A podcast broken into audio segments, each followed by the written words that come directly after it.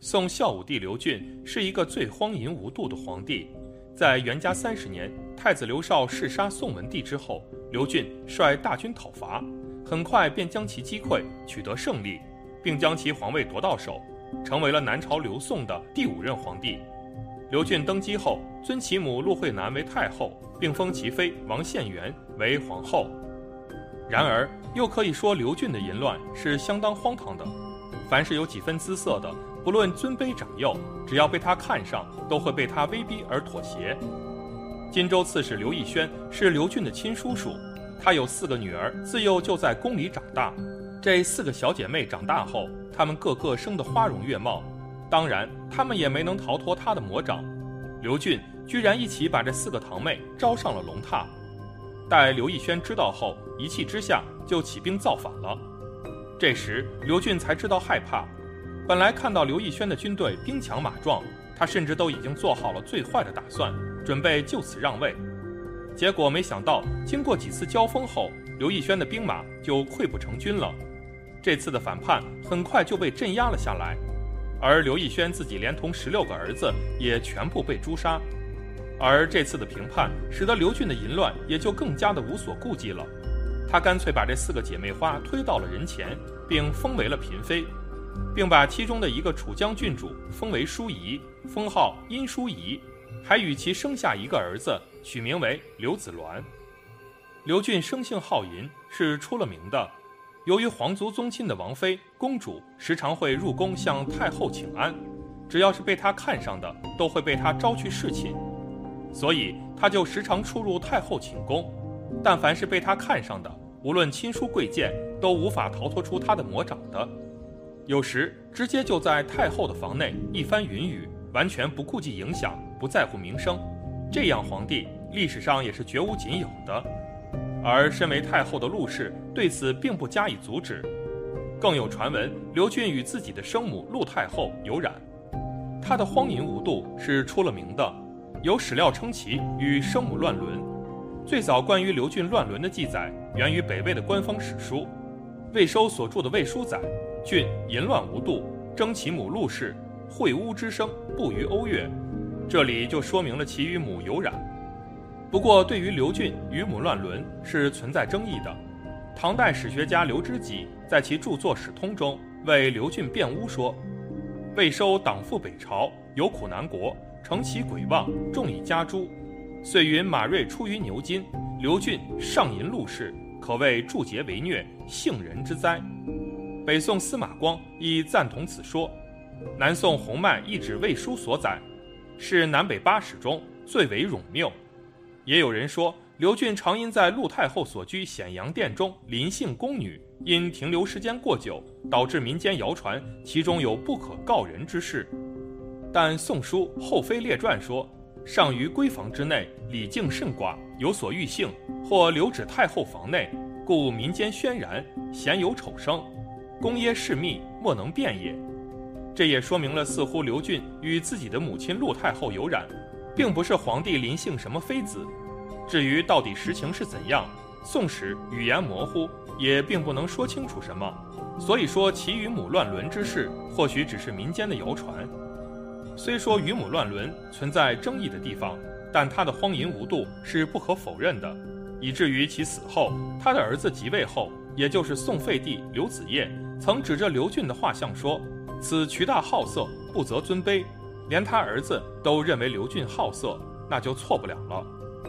刘俊虽说生性好淫，但他的文学造诣也是相当高的。陆时雍评价他的诗文：“精华璀璨，开灵韵之先。”王夫之评价刘俊登坐乐山说：“得之与悲壮而不输不也，大有英雄之气。”他开创了帝王写民歌的先例。他的《商宣贵妃拟汉武帝李夫人赋》中的内容，可见其用情之深，其用意之切，都足令天下文人所折服。由此也可见，刘俊其实也有内心深处的另一面。他也是一个诗情文人，他所流传下来的诗作也有不少。自古无情帝王家。或许在帝王家的亲情观念是淡薄的，在尔虞我诈、争权夺利的环境中长大的帝王，其内心都是没有亲情的，更有甚者可能是扭曲的。就如这里说刘俊其内心就是病态的。人们常说趋利避害、求乐避苦，是上到人类，下至蝼蚁都孜孜以求的目标。只要是个正常人，没有不希望自己能够摆脱一切痛苦，获得永恒安乐的。换言之，没有一个人会跟自己过不去，自己损害、虐待自己。可是有一类人比较喜欢追求所谓的快乐，也就是古人常说的淫欲，就如同刘俊一般。淫欲重的人会让自己以后的人生感受无量无边的痛苦，就是正在和自己为敌。这类作茧自缚、画地为牢的人，终身都会沉迷于淫欲而无力自拔。然而，淫欲的五大果报每一个都很惨烈。第一，淫欲不断损害自己的身体，邪淫者为了短暂的快活，不断纵欲，掏空身体，损耗精力，让自己变得虚弱多病，甚至因此减短了宝贵的寿命，英年早逝。诗曰：“少年休去被花迷，失足青楼空凄惨。”散尽钱财诚可惜，亦有疾病更难提。几多风染身躯腐，亦有丁亲鼻骨低。鸳鸯起居同枕席，君家未必独无妻。这首诗隶属嫖娼邪淫丑行的多种害处。只要迷恋烟花，失足青楼，就会花天酒地，千金买笑，最终散尽钱财，甚至弄得倾家荡产。淫欲不断损害自己的身体。但是许多邪淫者还没有醒悟，觉得这是一种追求快乐的行为。其实淫欲就是一把杀人不见血的色刀。奉劝大家不要淫欲过度，不要邪淫，自找烦恼，要强身健体，做到清心寡欲，才能延年益寿。第二，淫欲不断丑化自己的相貌。当人们不断邪淫时，会让自己相貌日趋变得消瘦或虚胖，变得皮肤粗糙，骨骼变形。两眼无神，脸色苍白，白头掉发，甚至出现发育期无法正常长高等严重损害自己形象的后果。面对这种严重的毁容，一定要引起高度的重视，不要再继续邪淫了，彻底把自己原本俊朗的外形搞到惨不忍睹。涅盘经说，身体好比是一座城堡，聚集了所有的苦恼及一切的污，被束缚不得自在，又会生痈长疮等，根本没有丝毫的好处。要经常观想这个身体只有苦没有乐，对他深生厌离之心。即使房事不能一下子马上断掉，也要渐渐产生减少的心态，最后就会修得清净的身心。如果能这样观身不净的话，淫欲就会日渐减少，福报自然就来了。第三，淫欲不断盗取自己的财富。诗云：“闲花野草且休拈，赢得身安心自然。山妻本是家常饭。”不害相思不费钱，夫妻恩爱长相厮守，又不会害相思病，何必花钱去拈花惹草呢？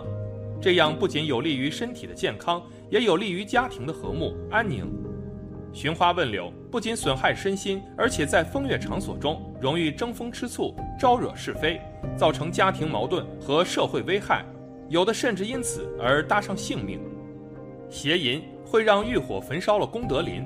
让自己已经拥有的钱财迅速败光，而人生中本该获得的财富从此一笔勾销。因此，邪淫者无论刚开始多么腰缠万贯、财大气粗，最终注定将会在穷困潦倒、身无分文中了却余生。邪淫耗光钱财，截断财路，耗损福报。对邪淫者而言，最狠的江洋大盗、最绝的盖世神偷，不是别人，正是自己。第四，淫欲不断障碍自己的前途。诗云：“莫到季家买欢笑，欢笑过后是嚎啕。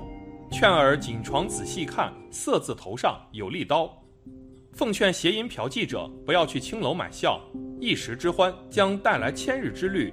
对女色过于贪恋，将会贻害无穷。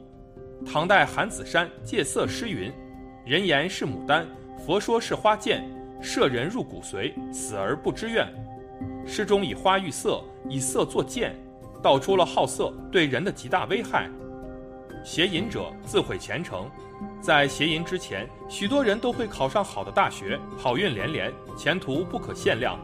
可惜的是，后来没有洁身自好，守住底线，犯下了邪淫的过失，亲手毁掉了自己的大好前程。无论是在生活里，还是在工作中，有许多人总感觉到不顺利、不如意，其实这是因为自己邪淫而驾驭不了更大的福报。所谓厚德载物，而邪淫败德，承载不了更大的人财物，所以邪淫者是毁掉自己前途的罪魁祸首。第五，淫欲不断破坏自己的姻缘。古语说：“福报相当，方为夫妻。”作为邪淫者，在邪淫之前，原本姻缘还不错，月老给你们牵了红线，另一头系着的是一位才貌俱全的佳人，就等时辰一到，让你们俩相遇在人群中，然后携手共度一生。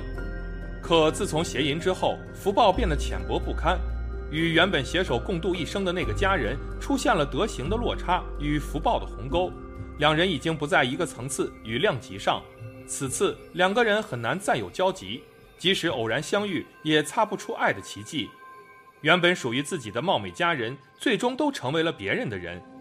这一切都是因自己邪淫而造成的。所以，邪淫者真的是在毁灭自己，在和自己为敌。希望大家能够认识到这一点，并着手改变。若想真正爱惜自己，从此就要永断邪淫。诗曰：“修成少年狂荡，莫贪花酒便宜，脱离烦恼是非。”随分安闲得意，诗人认为欢场系是非之地，淫乱场所，借邪淫即可远离是非，解除烦恼，才能安闲自在，一身轻松。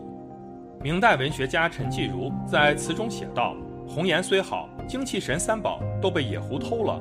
眉峰皱，腰肢鸟，浓妆淡扫，弄得君枯槁。案发一枝花剑，应闲倒，病魔缠绕，空去寻医倒。”房树误人不少，这烦恼自家讨。填精补脑，下手应须早。快把烦心打叠，访仙翁学不老。词人劝导人们不要迷恋美色，要警惕温柔的陷阱，及时避开致命的花剑，以免酿成应贤岛的悲剧。本期的视频就到这里，感谢大家的观看。如果您喜欢这个视频，记得点击订阅。我们下期再见。